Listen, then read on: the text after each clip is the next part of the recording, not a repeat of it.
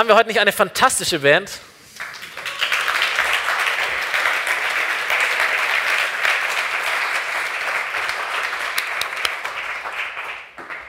Was gucken, das jetzt nachher. ja, Mann, das war großartig. Sehr gut. Vielen, vielen Dank euch. Herzlich willkommen auch an all die, die jetzt da sind. 11 Uhr, zweiter Gottesdienst. Herzlich willkommen in der FOME, Christliches Zentrum.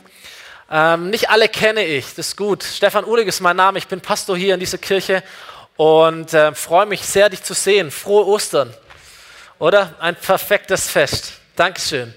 Jesus ist, ist unsere Predigtserie, die wir heute zum äh, Abschluss bringen werden. Jesus ist, und ich weiß nicht, äh, wie viele von euch diesen Flyer in, den, in, der, in der Hand mal hatten oder angeschaut haben oder hier vorbeigefahren sind an der, an der Plakatwand. Aber vielleicht hast du dir Gedanken gemacht, Mensch, wie würde eigentlich ich so, so ganz ehrlich, ganz persönlich diesen Satz vollenden? Jesus ist, Punkt, Punkt, Punkt. Wir haben äh, äh, diesen Flyer auf unserer Facebook-Seite äh, gepostet und haben mal gewartet, was passiert. Und äh, wir haben zu viele fromme Leute, die, die, die Andersgläubigen haben sich nicht getraut oder keine Ahnung was.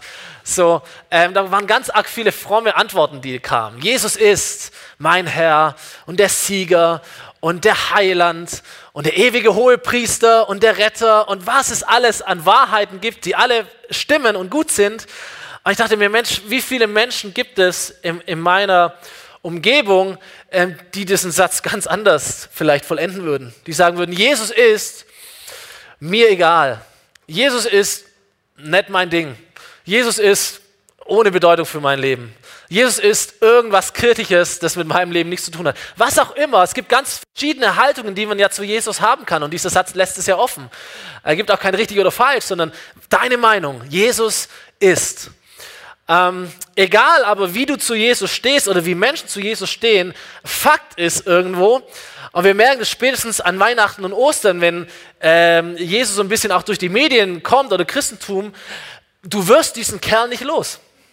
Jesus wird man irgendwie nicht los, ob man möchte oder nicht möchte. Ständig stoßt man irgendwie auf ihn, in Kultur, in Medien, im, im, in, in den Jahresablauf, was auch immer. Ostersonntag für mich habe ich mal überschrieben, hat diese Predigt, Jesus ist nicht tot zu kriegen. Und darüber möchte ich sprechen heute. Jesus ist nicht tot zu kriegen. Ob du es möchtest oder nicht möchtest, aber du kriegst diesen Menschen nicht los. Jesus ist nicht tot zu kriegen. Es gibt ganz, ganz viele große Herrscher, Denker, Religionsstifter, Könige, Präsidenten, was auch immer. Die meisten von denen, als sie gestorben sind, hatten einen, einen gewaltigen Ruf. Jesus, als er starb, hatte er einen sehr, sehr geringen Ruf. Man dachte, Mensch, jetzt ist er endlich tot äh, und diese Bewegung, die er hatte, die war eh nicht arg groß, die wird jetzt auch im Sand verlaufen, das wird zu Ende gehen. Ihr Lieben, 100 Jahre nach dem Tod von Jesu war seine Bewegung ähm, wesentlich größer, als es zu seinen Lebzeiten war. 500 Jahre danach war es noch größer. 1000 Jahre nach seinem Tod bildete sein Vermächtnis die Grundlage von dem, was wir heute so ein bisschen als Europa kennen. 2000 Jahre nach seinem Tod ist seine Bewegung größer als je zuvor. Du kriegst diesen Jesus nicht tot. Manche Prominente, manche Künstler, manche Politiker, die werden für ihr Lebenswerk geehrt. Die sterben und sie kriegen einen Preis für ihr Lebenswerk. Helmut Kohl hat man äh, den Fluss entlang geschifft äh, in seinem Grab. Jesus undenkbar.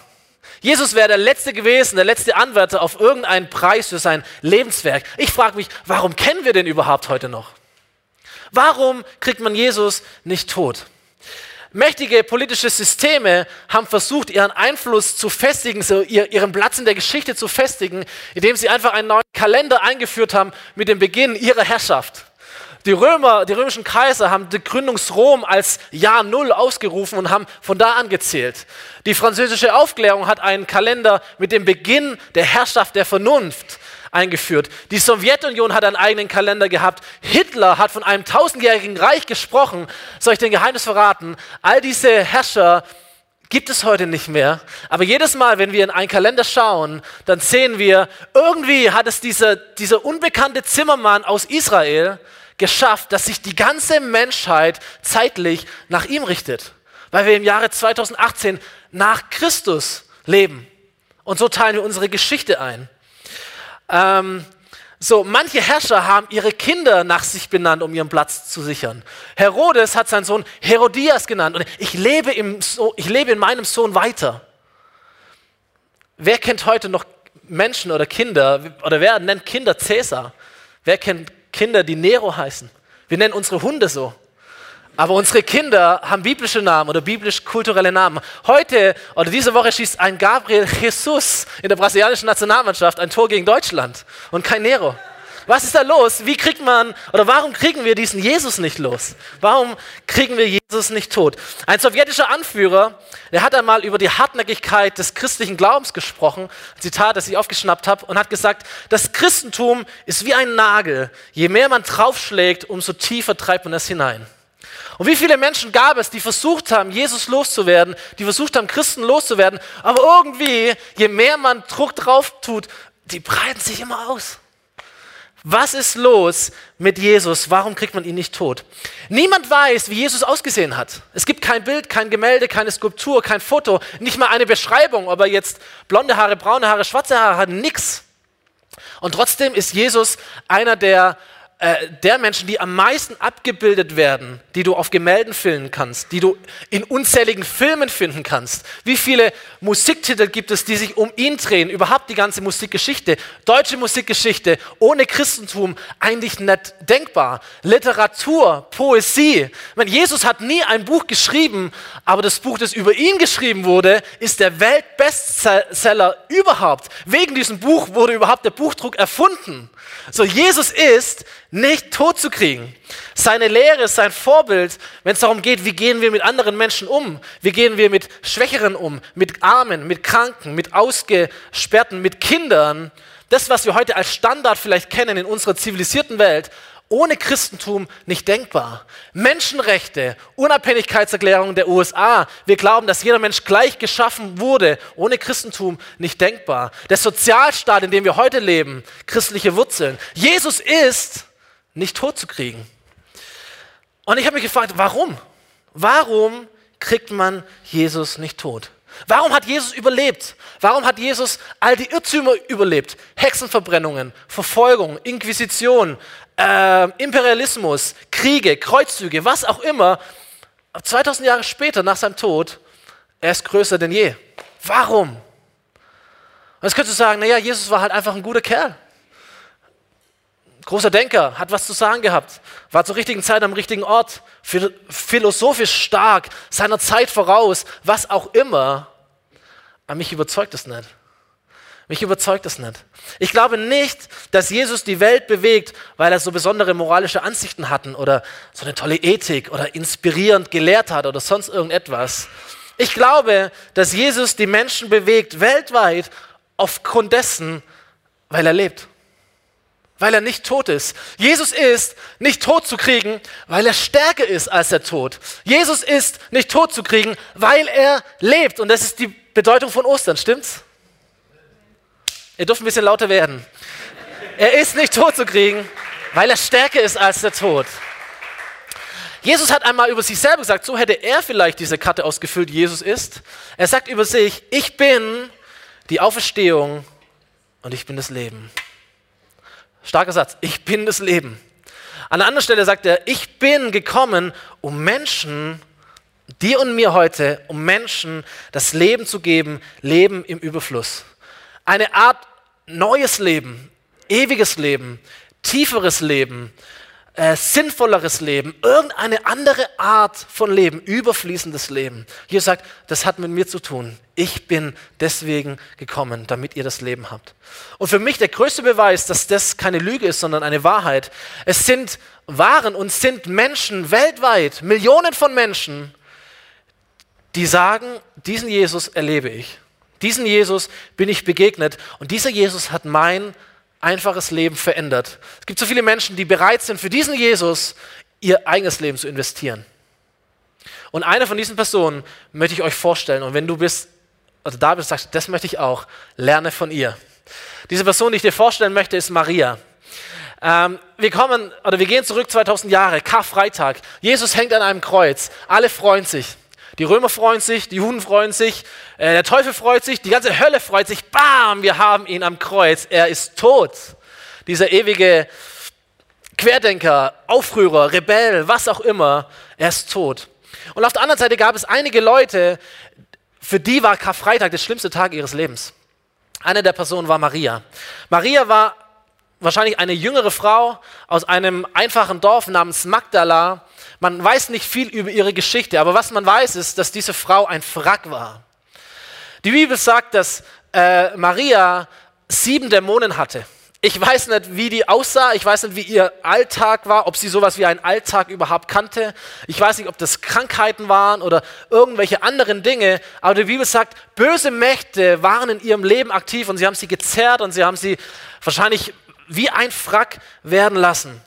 Und eines Tages kommt Jesus in dieses Dorf und Maria trifft auf Jesus und was auch immer Jesus getan hat, aber danach ist sie frei. So Jesus heilt sie, Jesus befreit sie, Jesus tut ein großes Wunder. Und weil Maria ja nicht wirklich ein altes Leben hatte, wo sie hingehen konnte, schließt sie sich dieser Jesus-Bewegung an. Bestimmt auch aus Dankbarkeit. Und diese Jesus-Bewegung, Jesus und seine Jünger und die Leute, die mit ihm gelaufen sind, Maria geht einfach mit. Und sie erlebt hautnah, wie Jesus heilt. Sie erlebt hautnah, wie Jesus Wunder tut, wie Jesus spricht. Sie erlebt hautnah, wie Jesus an einem Grab hängt, äh, an einem Kreuz hängt, wie Jesus in ein Grab hineingelegt wird. Und all das kaputt geht, worauf sie gehofft hat.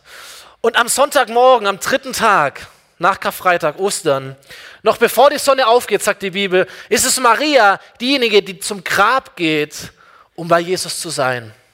Und sie stellt fest, dass der Grabstein, den man vor das Grab gerollt hat, um es zu verschließen, dass dieser Stein weg ist. Und dann schaut sie hinein in das Grab und sieht nicht nur der Stein ist weg, auch Jesus ist weg. Und hier möchte ich einsteigen. Johannes Kapitel 20, Neues Testament, das vierte Buch, der Bericht, wie Johannes Jesus erlebt hat. Im 20. Kapitel ab Vers 11. Inzwischen war Maria aus Magdala zum Grab zurückgekehrt und blieb voller Trauer davor stehen. Weinend schaute sie in die Kammer und sie sah zwei weiß gekleidete Engel an der Stelle sitzen, wo der Leichnam von Jesus gelegen hatte. Einen am Kopfende, den anderen am Fußende. Warum weinst du? fragten die Engel. Sie haben meinen Herrn weggenommen und ich weiß nicht, wo sie ihn hingebracht haben, antwortete Maria. Ich glaube, es ist die, die, die Situation von ganz vielen Menschen, ich habe es mal genannt, die Karfreitagsperspektive. du sagst, egal was ich tue, am Ende hat doch der Tod das letzte Wort. Es kann noch so cool sein, mein Leben, am Ende hat der Tod das letzte Wort. Das Spiel des Lebens kann den größten Spaß machen, aber am Ende wird alles zusammengeräumt, kommt in die Kiste und ins Regal verstaut. Das war Karfreitag. Die Not gewinnt, das Unglück gewinnt, der Tod gewinnt, die Katastrophe gewinnt. Maria hat Jesus erlebt, Maria hat Befreiung erlebt, Maria hat Heilung erlebt, Maria hat Veränderung erlebt, Maria hat all das coole Zeug erlebt, was sie sich gewünscht hat, für, wofür sie gebetet hat, wovon sie geträumt hat, wurde Realität und dann stirbt dieser Traum an einem Kreuz und alles war doch irgendwie vorbei.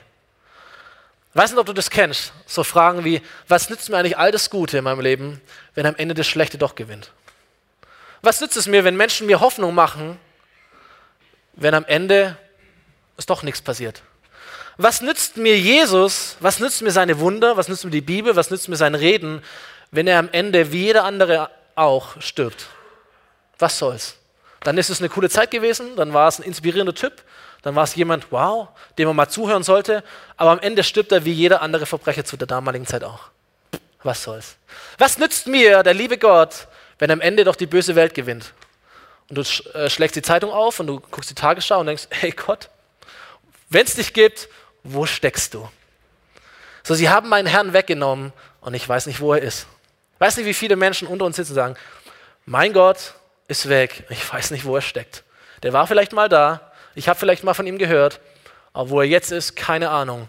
Ich weiß nicht, wo dieser Gott steckt. Seine Worte sind gut, die Kirche ist gut, die Versprechungen sind gut, seine Kraft war gut, aber wo er jetzt ist, keine Ahnung. Keine Ahnung. Es gibt Menschen, für die ist ihr Leben lang Karfreitag. Ihr Leben lang Trauer, ihr Leben lang, ich weiß nicht, wo Gott ist. Da gibt es ganz viele Menschen, die gehen einen Schritt weiter und sagen, für mich ist das ganze Leben lang Kar-Samstag. Die Phase gibt es ja auch. Ja, wo du sagst, ey, keine Ahnung, ob es einen Gott gibt oder nicht, oder wo er steckt und ob er da ist oder nicht da ist. Also was mache ich? Ich packe mein Leben und mache einfach das, wo ich tun kann. Das war die Reaktion der Jünger. Gesagt hat, ob Jesus wiederkommt, komm, wir gehen fischen. Das haben wir gelernt, das können wir irgendwie machen.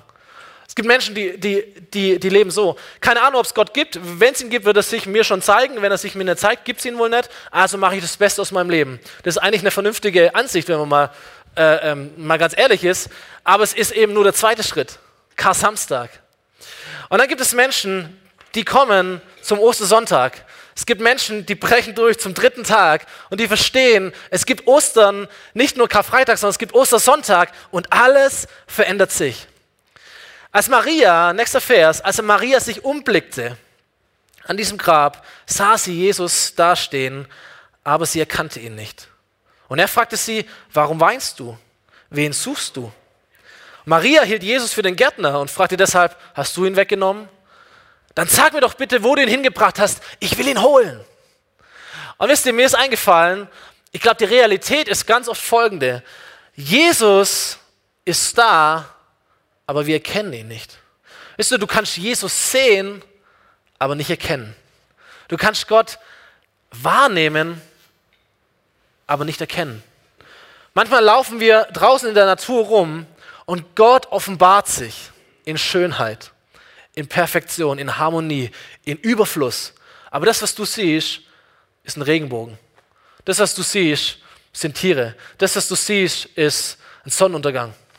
Du erlebst die Geburt eines Kindes und denkst, oh, das ist Biologie. Dabei ist es Gott, der sich aufmerksam machen möchte in deinem Leben. Siehst du oder erkennst du? Versteht ihr, das ist ein Unterschied.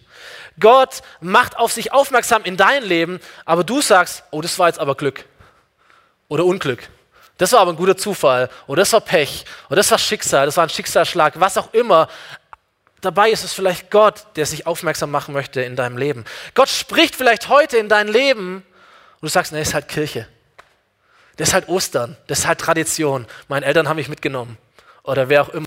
Das, ist halt, das sind halt Lieder. Das ist halt eine Predigt. Und dabei spricht Gott in deinem Leben. Maria sieht Jesus, aber sie erkennt ihn nicht.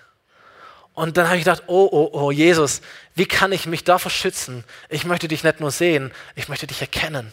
Ich möchte dich wahrnehmen, wie du wirklich bist. Und ich glaube, die entscheidende Frage in diesem Text, die entscheidende Frage dieser Predigt, ihr Lieben, ist folgende, die Jesus Maria stellt. Er sagt zu ihr, wen suchst du? Wen suchst du? Oder wie suchst du? Wen suchst du? Ich habe vor ein paar Wochen mit einem Menschen gesprochen, einem Mann, ein bisschen älter wie ich, und er hat mir erzählt, wie er, wie er ähm, äh, gekämpft hat über Jahre gegen Nikotinsucht wie er jetzt Alkoholsucht angeht. Und er sagt, ey, ich habe ich hab so viel ausprobiert und meine Kollegen haben so viel ausprobiert und wie auch immer. Und ich dachte immer, irgendwie kriege ich das im Griff. Es gibt immer einen, der ist noch schlimmer wie ich. Irgendwie kriege ich das im Griff. Ich muss mich nur anstrengen, ich muss nur die, die falschen Menschen umkurven, ich muss nur Nein sagen können. All diese Dinge. Und er hat gesagt, ey, Stefan, ich habe gemerkt, das funktioniert nicht. Und da gab es einen Moment, an dem ich einfach kapituliert habe und gesagt, Gott, ich schaffe es nicht allein. Ich brauche dich. Und das war der Moment, wo er das Rauchen aufhören könnte. Und jetzt kämpft er, kämpft er gegen, gegen das Nächste und Gott schenkt ihm Freiheit. Aber ich fand es so stark, dieser Moment, ich kapituliere vor Gott und sage, Gott, ich brauche dich mehr als alles andere. Ich brauche dich nicht nur so ein bisschen auch dazu, um es schön zu machen, um es rund zu machen, sondern du bist die Grundlage. Ohne dich geht es gar nicht. Und das sind Unterschiede, Lieben, wie wir Jesus suchen. Wen suchst du? Wisst ihr, Gott hat ein Prinzip aufgestellt und Gott lebt nach diesem Prinzip. Wenn Menschen Gott finden wollen, dann ist es möglich auf folgendem Weg. Gott sagt schon im Alten Testament, schon ein paar Jahrhunderte her, wenn ihr mich sucht, ihr Menschen, werdet ihr mich finden. Wenn ihr von ganzem Herzen nach mir fragt, will ich mich von euch finden lassen. Das verspreche ich, der Herr. Die, Frage, deren Antwort darüber entscheidet, ob du Jesus siehst oder erkennst, es ist die Frage, wen suchst du mit deinem Herzen? Wen suchst du mit deinem Herzen? Wisst ihr, da war Maria on fire für Jesus, leidenschaftlich für ihren Herrn. Sie geht morgen zu diesem Grab, warum auch immer. Ich meine, die konnte diesen Stein nicht wegkriegen, sie konnte auch nicht ins Grab rein, konnte ein paar Blumen hinlegen, aber schon vor Sonnenaufgang am ersten Tag der Woche rennt sie zu diesem Grab, um bei ihrem Jesus zu sein. Und dann ähm, kommt sie und dann ist dieser Gärtner oder der vermeintliche Gärtner und Maria ist auf der Suche nach Jesus und sagt ihm, ey, wenn du ihn weggenommen hast, sag mir, wo er ist und ich werde ihn holen. Und wisst ihr, das ist eine so unvernünftige Antwort oder eine unvernünftige Frage. Ich habe mir gedacht, Maria, wie um alles in der Welt willst du es denn machen? Nimmst du jetzt Jesus auf die Schulter und du schleppst ihn in das Grab zurück oder über die, über die Arme oder, oder was machst du, wenn der Gärtner sagt, ich habe ihn da hinten hingelegt oder da rein verbuddelt, fängst du dann an zu graben? Maria, was machst du? Was soll das bedeuten? Sagen, ich werde ihn holen, egal wo er ist, ich werde ihn holen. Und, nach, und dann dachte ich mir, das ist ein Argument der Liebe und nicht ein Argument der Logik. Stimmt's? Verliebte, die denken nicht logisch. Verliebte denken nicht, ah, jetzt muss ich erstmal einen Plan machen und gucken, ne, wenn ich den Anruf mache ich das, das. Verliebte sagen, wo ist er und ich will hin. Egal was es kostet, egal was danach kommt, das zeigt sich dann alles auf dem Weg. Ich will dahin, wo mein Geliebter ist. Und so war Maria mit ihrem ganzen Herzen. Wen suchst du? Verstehst du? Wen suchst du? Verliebte denken nicht mit Logik, Verliebte denken mit Glauben. Gell? So ist es. Wie finde ich diesen Jesus, den die Welt bisher nicht totgekriegt hat? Indem du ihn suchst mit deinem ganzen Herzen. Ich habe bei mir festgestellt, manchmal sucht man doch Gott so ein bisschen anders. Man sagt so, ähm, lieber Herr Jesus, wenn es dich gibt, dann zeig dich mir in 5, 4, 3, 2, 1. Wusste ich doch. So, übertrieben gesagt. Aber denk, irgendeine Entscheidung von Gott, irgendein Wort von Gott, sagen, Gott, okay, ich, ich bin aufmerksam, aber dann musst du mir das jetzt sagen. Und wenn du es mir jetzt nicht sagst, dann ist es ja nicht mein Problem. Dann, du hattest die Chance, Gott. Wisst ihr, das Ding ist, es ist nicht Gottes Problem, wenn du ihn nicht findest. Es ist dein Problem. Das ist die harte Wahrheit, die ich dir heute Morgen sage. Das ist auch die Wahrheit von Ostern. Es ist nicht das Problem von Gott, wenn du nicht bei ihm bist. Es ist dein Problem, wenn du nicht bei ihm bist. Ich sage dir ganz ehrlich, äh, Gott zu suchen hat damit zu tun, wie mein Freund, der sagt, ey, ich weiß, ohne Gott schaffe ich es nicht. Wenn wir Gott suchen im Sinn von so ein bisschen Jesus, schadet, hat doch niemand mal geschadet. Es darf nur nicht zu extrem sein. So ein bisschen Jesus ist gut. Ich wünsche viel Glück, aber ich sehe da wenig Erfolg drin. Gott zu suchen mit dem ganzen Herzen, das hat was mit Abhängigkeit zu tun. Das hat was mit Demut zu tun. Das hat damit zu tun, zu sagen, Gott, ich brauche dich. Ich sage dir ganz ehrlich, wem Gott das Leben schenken soll, Jesus sagt, ich bin das Leben und ich bin gekommen, um ihm Leben zu geben. Wer das Leben von Jesus haben will, der muss kapieren, dass er ohne Jesus tot ist. Funktioniert nicht anders. Wer Gott finden will, der muss kapieren, dass er verloren ist. Wenn du denkst, ich krieg's eigentlich selber noch irgendwo hin, ich bin nicht so richtig verloren, sondern ich bin nur kurz vom Weg abgekommen. Es ist schwierig. Wer Gott finden will, muss verstehen, dass er verloren ist. Jemand, der verloren ist oder der weiß, dass er verloren ist, der wird anders nach Hilfe suchen wie jemand, der weiß, äh, ich bin nur kurz vom Weg abgekommen. Stimmt's? So als Kinder oder wenn man sagt, ich habe irgendwas etwas Wichtiges verloren, mein Geldbeutel, mein Handy. Du suchst ganz anders, oder? Wen suchst du? Wie suchst du? Und weißt du, was passiert, wenn Jesus oder wenn du Jesus mit deinem Herzen suchst? Und das ist das Fantastische dieser Predigt und dieses Osterfestes. Jesus wird dir begegnen. Und ich habe lange überlegt, wie ich das folgende Wort ausspreche. Aber ich kann es nicht richtig aussprechen. Das nächste Wort in diesem Text heißt nämlich Maria. Maria, Maria, Maria, Maria. Maria. Keine Ahnung. Heißt hier jemand Maria übrigens? Okay, dann kann ich das ja machen.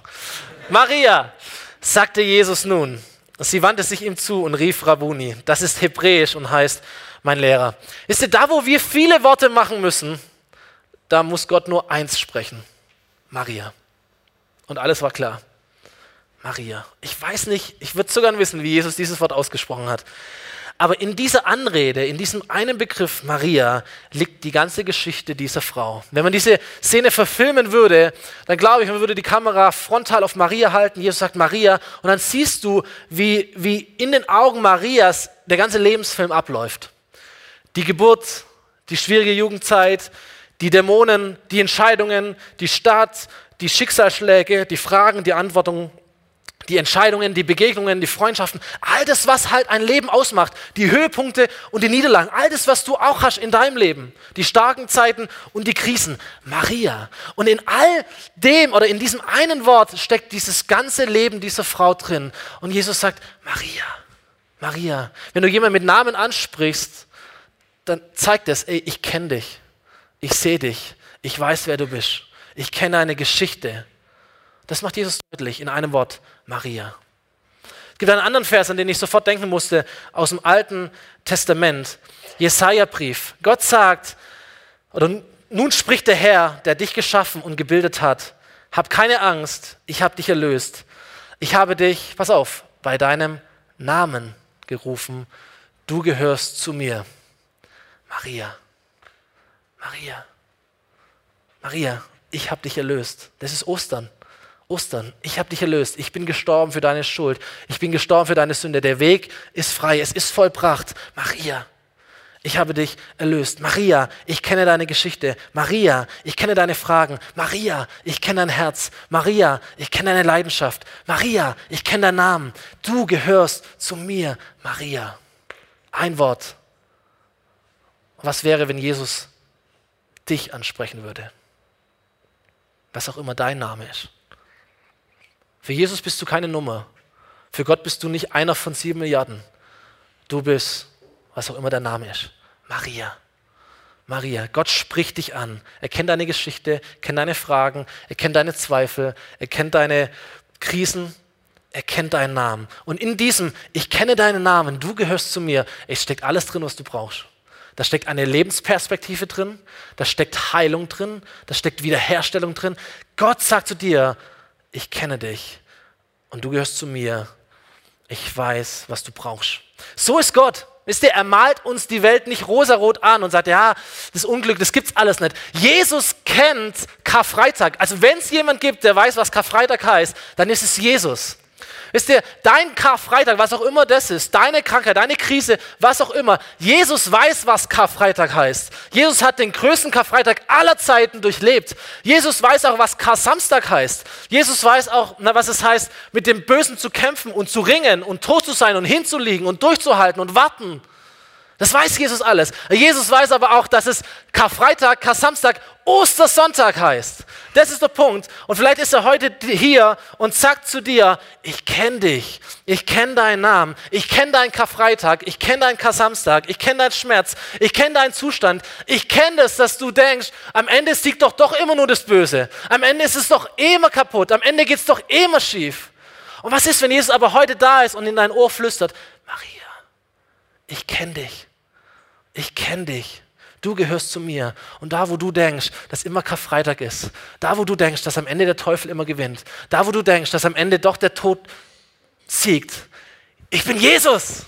Und ich bin der, der den Tod besiegt hat. Ich habe das letzte Wort. Ich habe das letzte Wort. Ich bin der, den die Welt niemals tot kriegt, weil ich habe diese Welt überwunden. Und ich lade dich ein, in mein Team zu wechseln und auf der Seite des Siegers zu sein. Maria, ich kenne deinen Namen, du gehörst zu mir. Und plötzlich, ihr Lieben, ist dort Hoffnung, stimmt's? Plötzlich ist da eine Perspektive. Plötzlich geht da die Tür auf. Plötzlich merkst du, wow, ey, da gibt es mehr, da gibt es Größeres. Plötzlich merkst du, wenn Jesus wirklich lebt, wenn dieses Osterding Wirklichkeit ist, dann hat er auch das letzte Wort. Dann hat nicht der Tod das letzte Wort, dann hat auch nicht meine Sucht das letzte Wort, dann hat auch nicht meine Krankheit das letzte Wort, sondern dann gibt es einen Jesus, der auferstanden ist und der lebt. Und er hat das letzte Wort. Auferstehung, ihr Lieben, bedeutet, der Tod hat nicht das letzte Wort, sondern Gott hat das letzte Wort. Wer hat das letzte Wort in deinem Leben? Ich sag dir, wenn die Welt Jesus in den letzten 2000 Jahren nicht totgekriegt hat, ich gehe stark davon aus, sie wird es auch in den nächsten 2000 Jahren nicht schaffen. Warum? Weil Jesus das Leben ist. Und was Jesus zum Leben erweckt, das lebt auch. Und es bleibt auch lebendig, ihr Lieben. Und wenn du dazugehörst, dann gilt es auch für dein Leben. Jesus ist das Leben. Und ich hatte so, so, so einen Gedanken während der Vorbereitung. Tot zu sein, das hat nicht damit zu tun, dass, dein, dass deine Pumpe aufhört zu schlagen. Das ist ein physischer Tod. Es gibt so viele Facetten des Todes. Tod fängt da an, wenn du deine Hoffnung aufgibst. Da fängt der Tod an. Und da mag es Menschen unter uns geben, und ich hoffe, dass du nachher, wenn es dich trifft, zum Gebetsteam kommst und wir das irgendwie rankriegen. Es kann Menschen geben unter uns, die sagen, ey, ich, ich lebe, natürlich, sonst wäre ich ja nicht hier, aber ich habe ich bin eigentlich tot oder ich werde tot in meinem Körper. Ich habe Gesundheit aufgegeben. Ich habe Heilung aufgegeben und ich navigiere mich so durchs Leben und ich schleppe mich so von A nach B. Ich sagte auch, Jesus ist auch gestorben für Krankheit. Und Jesus ist auch auferstanden für Gesundheit und für Heilung. Auch das gehört dazu. Vielleicht bist du hier und sagst, bei mir sind, bin ich zwar körperlich lebendig, aber meine Beziehungen, die sind tot. Ich habe die Hoffnung aufgegeben für meine Ehe. Das Ding ist durch. Ich habe die Beziehung aufgegeben zu meinen Kindern. Die machen ihr eigenes Ding, die wollen nichts von mir wissen. Ich habe die Beziehung aufgegeben zu meinen Eltern. Das war mir zu doof. Die können sonst wohin. Vielleicht bist du hier, äh, du hast deine Emotionen aufgegeben. Es gibt Menschen, die können nicht mehr weinen, es gibt Menschen, die können nicht mehr lachen, es gibt Menschen, die können sich nicht mehr so von Herzen freuen. Da, war, da ist irgendwas passiert. Irgendwas passiert und man hat es nicht angegangen und irgendwie dann legt sich das Gras drüber und dann denkst du, wow, du, du bist physisch lebendig, aber du bist in deinen Emotionen tot. Sind Menschen hier, da, da ist dein Glaube am Sterben. Du weißt, wie man sich verhält als Frommer. Du weißt, dass man klatschen und Halleluja sagen kann und all das. Aber dein Herz ist eigentlich kalt für Jesus. Da war mal was, das stimmt. Aber irgendwie wird es Religion. Und Religion ist toter Glaube. Religion ist bäh. Braucht niemand. Glaube, lebendiges Beziehung mit Jesus. Und Gott will dir sagen, ey, heute ist nicht Karfreitag, mein Freund. Heute ist Ostersonntag. Wir feiern heute, dass Jesus lebt. Und du magst Karfreitag erleben, aber sei gewiss, zwei Tage und Sonntag kommt. Sonntag kommt auch in deinem Leben. Das Leben siegt. Und da, wo du aufgegeben hast, da, wo du dich der Hoffnungslosigkeit ergeben hast, ey, da klopft Jesus aber ganz stark an deine Tür und sagt, gib mir eine Chance. Gib mir eine Chance. Ich habe das letzte Wort. Nicht dein Arzt hat das letzte Wort, nicht deine Versicherung hat das letzte Wort, nicht deine Eltern haben das letzte Wort, nicht deine Freunde haben das letzte Wort, nicht deine Erfahrung hat das letzte Wort, nicht dein Alter hat das letzte Wort, auch nicht dein Kontostand hat das letzte Wort. Ich, Jesus, ich habe das letzte Wort immer. Immer. Und ich kenne dich bei deinem Namen. Du gehörst zu mir. Und Leute, ich kann mir nicht helfen, aber ich glaube, dass Menschen, die das erlebt haben, zu Menschen werden, die einen Unterschied im Leben von ganz vielen anderen Menschen machen. Stimmt's? Diese Menschen werden nie mehr dieselben sein. Letzter Vers von Maria, damit endet diese Geschichte. Maria Magdalena fand die Jünger und erzählte ihnen, ich habe den Herrn gesehen. Was für eine Botschaft, oder? Ich habe den Herrn, also wenn es mal so ein Lebensmotto gibt, oder WhatsApp-Status, Achim oder so, Facebook, ich habe den Herrn gesehen.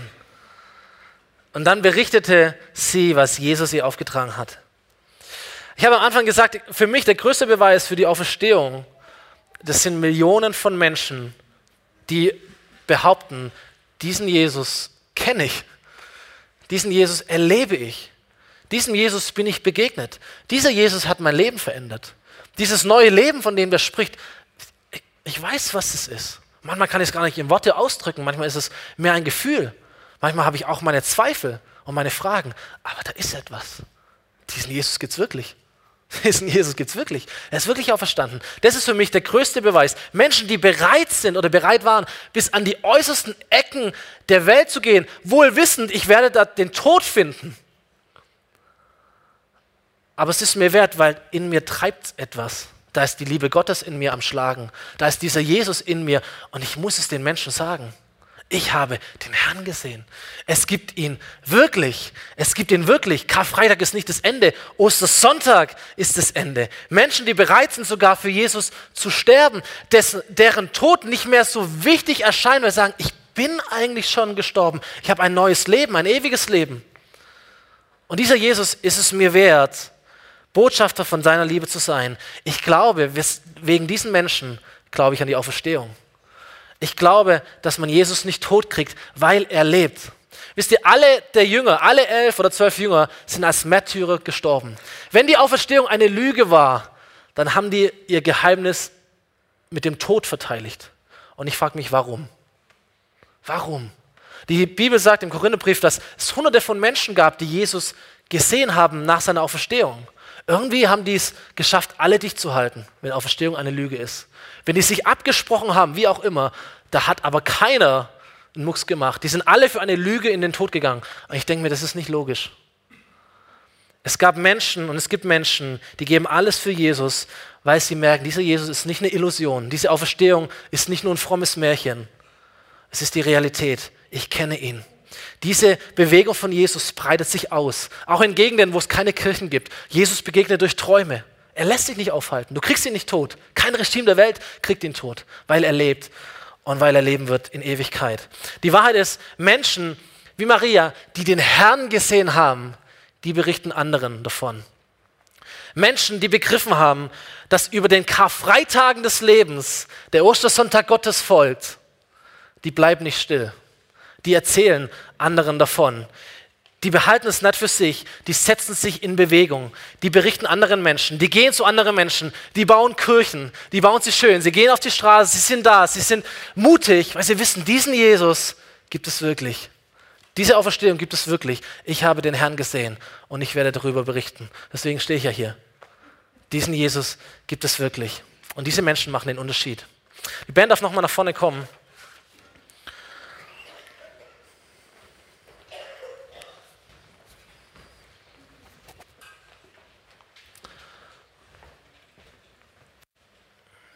Und ein bisschen untermalen. Wisst ihr, Menschen machen den Unterschied. Die Bibel lesen kann jeder. Die, die Worte von Jesus nachlesen kann jeder. Lesen, dass Jesus auferstanden ist, kann jeder. Die Frage ist nicht, ob du lesen kannst. Die Frage ist nicht, ob du irgendjemanden kennst, der irgendwas behauptet. Die Frage ist, kannst du den Herrn sehen? Der Unterschied macht nicht die Bibel der Unterschied macht auch nicht die Worte von Jesus. Der Unterschied macht ein Leben, das sagt, ich habe den Herrn erfahren. Ich habe den Herrn gesehen. Das ist der Punkt. Und heute ist Ostern und es kann dein Ostern werden. Vielleicht stehen wir gemeinsam auf für dieses letzte Lied, für diese Reaktion, für Ostern 2018. Und vielleicht können wir die Augen zumachen und ich möchte dir diese Gelegenheit geben von jemandem, der vielleicht distanziert ist, am Rande steht, zu jemandem zu werden, der entzündet wird von Jesus. Vielleicht die Chance für dich, ähnlich wie Maria, die vom Karfreitag herkommt, die von der Trauer herkommt. Das heißt, eigentlich komme ich mit Schuld in, diesen, in diese Kirche hier. Eigentlich komme ich mit Trauer in diese Kirche. Eigentlich komme ich mit Schmerz in diese Kirche aber du musst ja nicht so wieder rausgehen. So, da gibt es Jesus, der gestorben ist für deine Sünde, für die Dinge, die nicht passen in deinem Leben zu Gott, die Gott nicht so gut findet. Vielleicht der, der du da bist und du sagst, ey, da war mein, mein Herz, war bei Gott und es war lebendig und es war frisch und es war heiß und es war verliebt. Und dann kam was auch immer und jetzt finde ich mich wieder in diesem Zustand von Religiosität, Frömmigkeit, Dinge, die ich im Kopf weiß, aber es in meinem Herzen nicht lebt. Und da ist Jesus da und möchte diese neue Erfahrung schenken, dieses neue Leben. Er sagt, der Weg ist frei, es ist vollbracht, der Weg ist offen. Du kannst zu Gott kommen, so wie du bist. Du kannst zum Vater, zum himmlischen Vater kommen, so wie du bist. Aber du musst nicht bleiben, so wie du bist. Du kannst zu Gott kommen, das werden wir gleich in diesem Lied ausdrücken. Komm zum Vater. Kannst zu Gott, dem Vater, kommen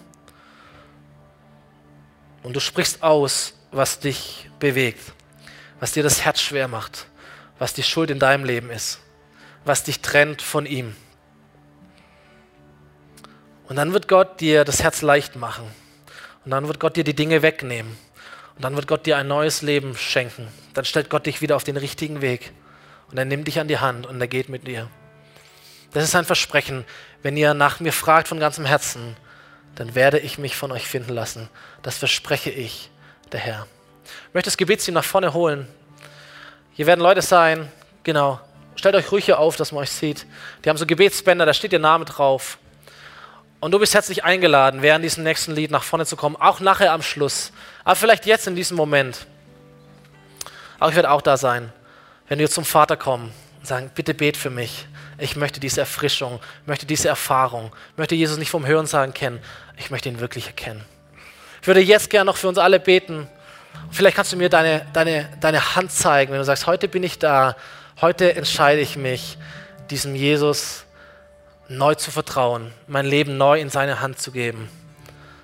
Wir werden gerne für dich persönlich beten, jetzt oder nachher, aber ein Zeichen, nicht für mich, sondern für Gott. Wer ist hier, der sagt, Jesus, mein Leben neu in deine Hand? Ja, das sehe ich welche. Dankeschön. Ja, ja. Jesus, wir, wir beten, Herr. Wir danken dir, dass du da bist. Jesus, wir danken dir, dass, dass du nicht im Grab geblieben bist, dass du nicht heute noch am Kreuz hängst oder sonst irgendetwas. Äh, du lebst, Jesus. Wir feiern Ostern, das ist fantastisch. Ich danke dir für all die Menschen, die ihre Hände heben, für all die Menschen, die in ihrem Herzen die Hände heben. Die sagen, Jesus, hier bin ich mit meiner Geschichte. Für all diese Menschen sagst du, ich kenne dich, ich kenne deinen Namen, du gehörst zu mir. Danke, Jesus, dass du durch die Reihen gehst. Du sprichst es jedem Einzelnen zu. Heute ist Ostern. Der Herr lebt. Danke, Jesus. Danke, Jesus. Herr, wir wollen dich anbeten. Wir wollen zum Vater kommen. Und wir preisen dich und wir beten dich an. Amen. Lass uns dieses Lied singen. Wenn du vorkommen möchtest zum Gebet, bist herzlich eingeladen. Wir sind hier, wir sind bereit für dich. Wir legen dir die Hände auf, wir beten mit dir. Und alle anderen, singt, betet Gott an, kommt zum Vater. Amen.